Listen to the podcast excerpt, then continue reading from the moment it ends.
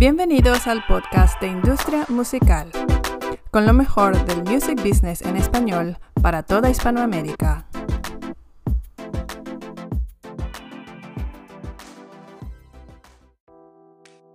Bienvenidos al podcast de Industria Musical. Esta semana les traemos una nueva edición con un resumen de las noticias más relevantes de la semana. Live Nation Entertainment reveló la semana pasada los resultados financieros del primer trimestre del 2022. La compañía ha dicho que luego de recuperarse en todas las áreas de su negocio en el transcurso del primer trimestre, ha obtenido un rendimiento financiero que superó con creces sus expectativas anteriores, obteniendo ingresos totales por 1.800 millones de dólares y un ingreso operativo ajustado de 209 millones lo cual convierte el primer trimestre de 2022 en el mejor de la historia para Live Nation. La división de conciertos tuvo ingresos de 1.200 millones, un aumento de 5 veces con respecto al año anterior y un 8.4 menos que el primer trimestre de 2019. Los ingresos por venta de boletos fueron de 480 millones, 17 veces más que el periodo del año anterior y un 42.3% más que el primer trimestre de 2019. La división de patrocinio y publicidad registró ingresos de 115.7 millones de dólares frente a los 22.6 millones de dólares del año anterior y un 54% más que en el mismo periodo de 2019. El CEO de Live Nation, Michael Rapino, dijo, en este punto, nuestras ventas de patrocinio han aumentado dos dígitos en relación con el mismo periodo de 2019 y hemos vendido el 90% de nuestro patrocinio planificado para el año, lo que nos posiciona para un sólido desempeño financiero continuo. La demanda de entretenimiento en vivo de los fans y su disposición a pagar precios más altos ayudaron a generar un trimestre récord para Ticketmaster, que es parte de Live Nation. En comparación con el primer trimestre de 2019, el valor bruto de los boletos negociados, es decir, la venta de boletos antes de que Ticketmaster tome su parte, aumentó un 39%. Ticketmaster agregó 7 millones de boletos nuevos netos en el primer trimestre a partir de nuevos contratos con recintos y creadores de contenido. El aumento general de dos dígitos con respecto a los precios de los boletos en 2019 está impulsado por precios más altos en las entradas a eventos. Así lo comentó el presidente y director financiero de Live Nation, Joe Berchtold, durante la llamada de ganancias de la semana pasada. Berchtold dijo, en nuestros principales estadios, arenas y anfiteatros, probablemente hemos duplicado la cantidad de boletos que se destinan a lo que llamamos platino o precios basados en el mercado. Según indicó, los precios se fijaron a un precio mucho más cercano al precio del mercado, reduciendo lo que los revendedores capturan en el mercado secundario, ayudando así a mover 500 millones a los artistas este año, en lugar de quedarse en el mercado de reventa. Las ventas de conciertos aumentaron un 44% hasta finales de abril, en comparación con el mismo periodo de 2019. Los ingresos por entradas ya compradas para conciertos futuros fueron de 3.500 millones, casi el doble que el primer trimestre de 2019. Live Nation ha vendido más de 70 millones de entradas para espectáculos en 2022, un 36% más que en el mismo periodo de 2019. Con las tasas de infección por COVID bajas pero en aumento, Live Nation cree que la asistencia no se verá afectada por preocupaciones de salud de los fanáticos. Rapino dijo, seguimos viendo que los fanáticos se presentan a los conciertos para los que tienen boletos, con tasas de asistencia en los Estados Unidos en todos los tipos de recintos en los niveles de 2019 y ausencias generalmente en un dígito y medio. Todos los indicadores apuntan a un crecimiento de dos dígitos en la asistencia de los fanáticos a conciertos en este año con relación a 2019. En otra noticia de récord de ventas, tenemos que Record Store Day 2022 produjo ventas récords de vinilos. Después de dos años de eventos modificados debido a la pandemia de COVID, Record Store Day 2022 volvió en su mayor parte a su estado anterior a la pandemia y una vez más ayudó a romper los récords de ventas de vinilos en la era moderna. Las ventas de álbums de vinilo en las tiendas de discos independientes alcanzaron el máximo de la historia. La edición de este año de la celebración de minoristas de música independiente, organizada el 23 de abril, ayudó a vender 1.316.000 álbumes de vinilo en los Estados Unidos en la semana que finalizó el 28 de ese mes. Ese total de 1.316.000 álbums marca un récord de álbums de vinilo vendidos en una semana del Record Store Day, excluyendo las festividades del Record Store Day relacionadas con el Black Friday, y también representa la sexta semana más grande para las ventas de álbums de vinilo en los Estados Unidos. Record Store Day 2022 también impulsó un récord de 1.012.000 álbumes de vinilo vendidos a través de tiendas independientes. Esta cifra supera el récord anterior para las ventas semanales eh, de tiendas independientes que se estableció en el 2021 con un total de 942.000 unidades vendidas.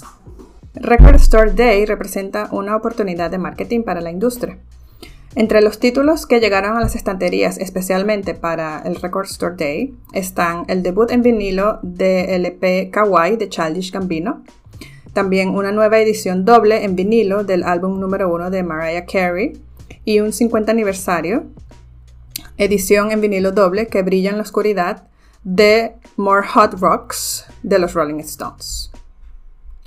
Los tres lanzamientos estuvieron entre los títulos exclusivos del Record Store Day más vendidos de la semana en las tiendas de discos independientes.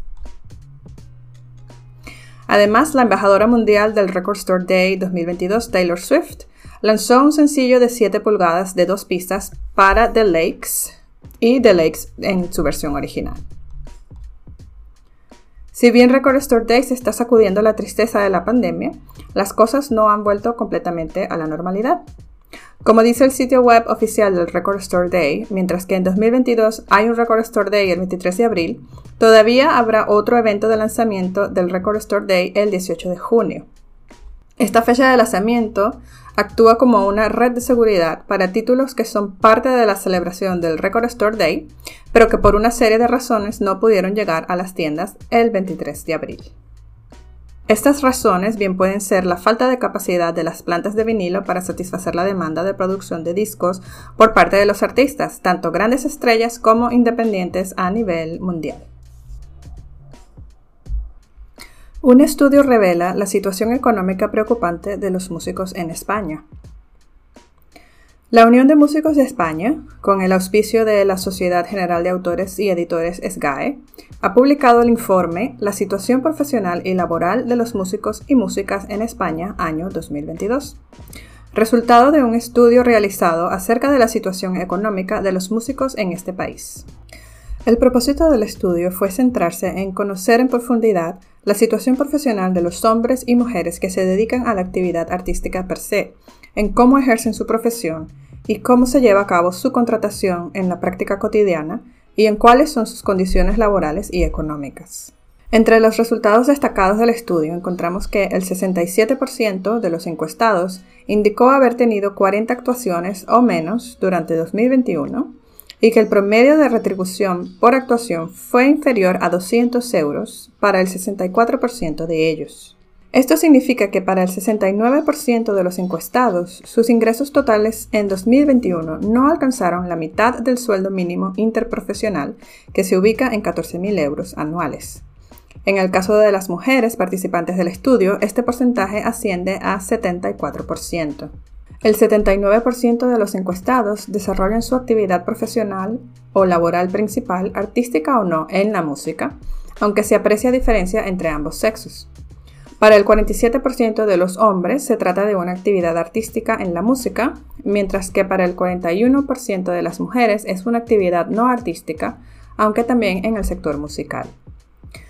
Para el 51% de los encuestados, los ingresos derivados de la actividad artística supuso únicamente un 25% o menos de sus ingresos totales.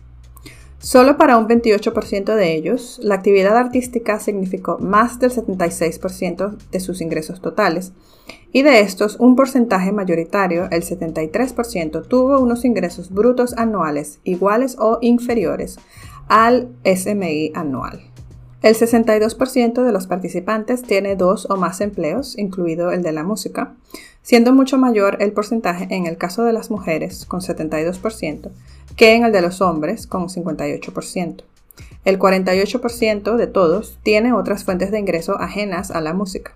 El 45% de los músicos encuestados que realizan una actividad de composición o arreglos musicales y el 35% de los que ejercen una actividad de interpretación o ejecución afirman que la llevan a cabo sin contrato laboral ni de prestación de servicios. El 56% de los encuestados lleva a cabo su actividad artística como trabajador autónomo.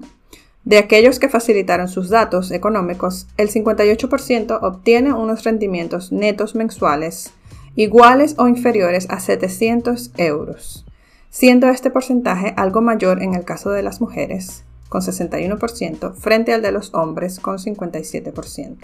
El 61% de los que ejercen como trabajadores autónomos estaba dado de alta a efectos fiscales en el momento de la encuesta, y de ellos un 82% estaba de alta en la seguridad social.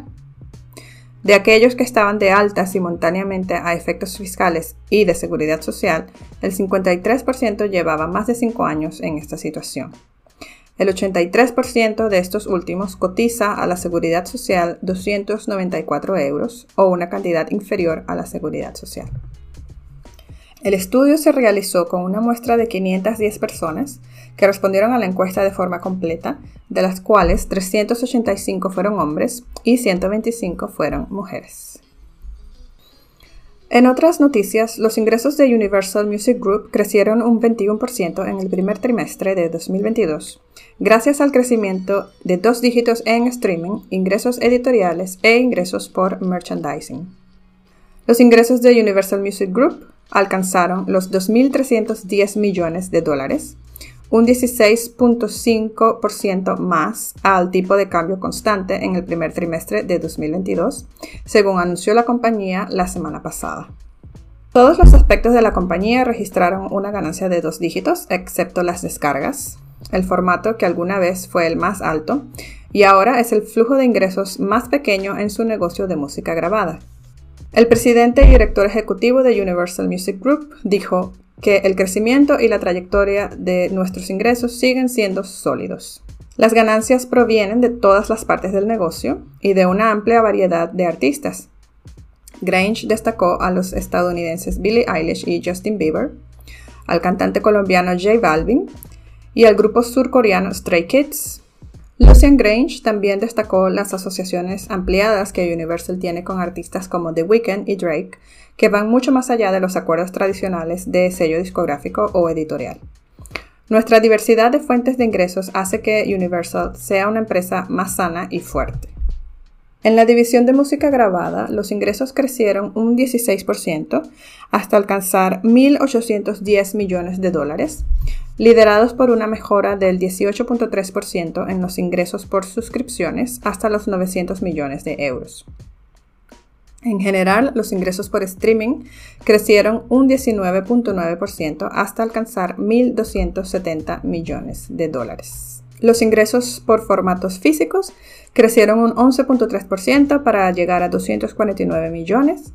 Los ingresos por licencias mejoraron un 14.4% para llegar a 218 millones de dólares debido a mayores ingresos en sincronizaciones. Los ingresos por descarga cayeron un 16% para ubicarse en 72 millones de dólares. Los ingresos por streaming y suscripciones representaron el 70.2% de los ingresos de música grabada, frente a un 68% en el mismo periodo del año anterior. Los ingresos de streaming con publicidad representaron poco más de una cuarta parte de los ingresos totales de streaming y fueron impulsados por acuerdos nuevos y mejorados, incluido nuestro nuevo acuerdo con Twitch, según dijo el director financiero Boyd Muir durante la llamada de ganancias. En la parte editorial de Universal, los ingresos de Universal Music Publishing Group crecieron un 38.4% hasta los 394 millones de dólares. Los ingresos por sincronizaciones crecieron un 34.8% en el lado editorial. Las regalías por presentación pública crecieron un 19.7% para llegar a 96 millones de dólares y las regalías mecánicas aumentaron un 278% para llegar a 24 millones de dólares, esto debido a una recuperación en toda la industria luego de la pandemia. Continuamos con noticias de streaming. El nuevo álbum de Bad Bunny, Un Verano Sin Ti, ya está causando sensación en todas las plataformas. En su primer día de lanzamiento, el viernes 6 de mayo, la estrella puertorriqueña rompió dos récords dentro de Spotify. Un Verano Sin Ti de Bad Bunny se convirtió en el álbum más reproducido en 2022 hasta el momento. El artista también alcanzó el hito de convertirse en el artista con más reproducciones a nivel mundial en un solo día, con 183 millones de reproducciones. Drake era quien anteriormente ostentaba este récord con 176.8 millones de reproducciones. El viernes 6 de mayo, las 23 canciones del nuevo álbum de Bad Bunny se clasificaron en el top 30 de la lista Daily Top Songs Global de Spotify y 9 de esas canciones llegaron al top 10. Bad Bunny, quien fue el artista con más reproducciones de Spotify en todo el mundo, tanto en 2020 como en 2021, lanzó Un Verano Sin Ti, la continuación de su último disco, El Último Tour del Mundo, que en el 2020 hizo historia como el primer álbum en español en alcanzar el número uno en el Billboard 200. En nuestra siguiente noticia tenemos que la banda de rock británica Pink Floyd está considerando la venta de su catálogo de música grabada, que incluye algunos de los álbumes más vendidos de la historia. Según Bloomberg, los representantes de la banda se han comunicado con compradores potenciales, según tres personas familiarizadas con el asunto que pidieron no ser identificadas debido a que las conversaciones son privadas. Según las fuentes, el proceso comenzó en los últimos días y es demasiado pronto para saber cuál será el resultado. Los representantes de la banda no respondieron a las solicitudes de comentarios. Pero según estas fuentes, Pink Floyd busca lograr un acuerdo por varios cientos de millones de dólares. Si bien el mercado de algunos derechos musicales ha comenzado a debilitarse un poco, eso no debería perjudicar a una banda como Pink Floyd. El grupo ha vendido 75 millones de discos solo en los Estados Unidos, la décima mayor cantidad que cualquier otro artista según la RIA.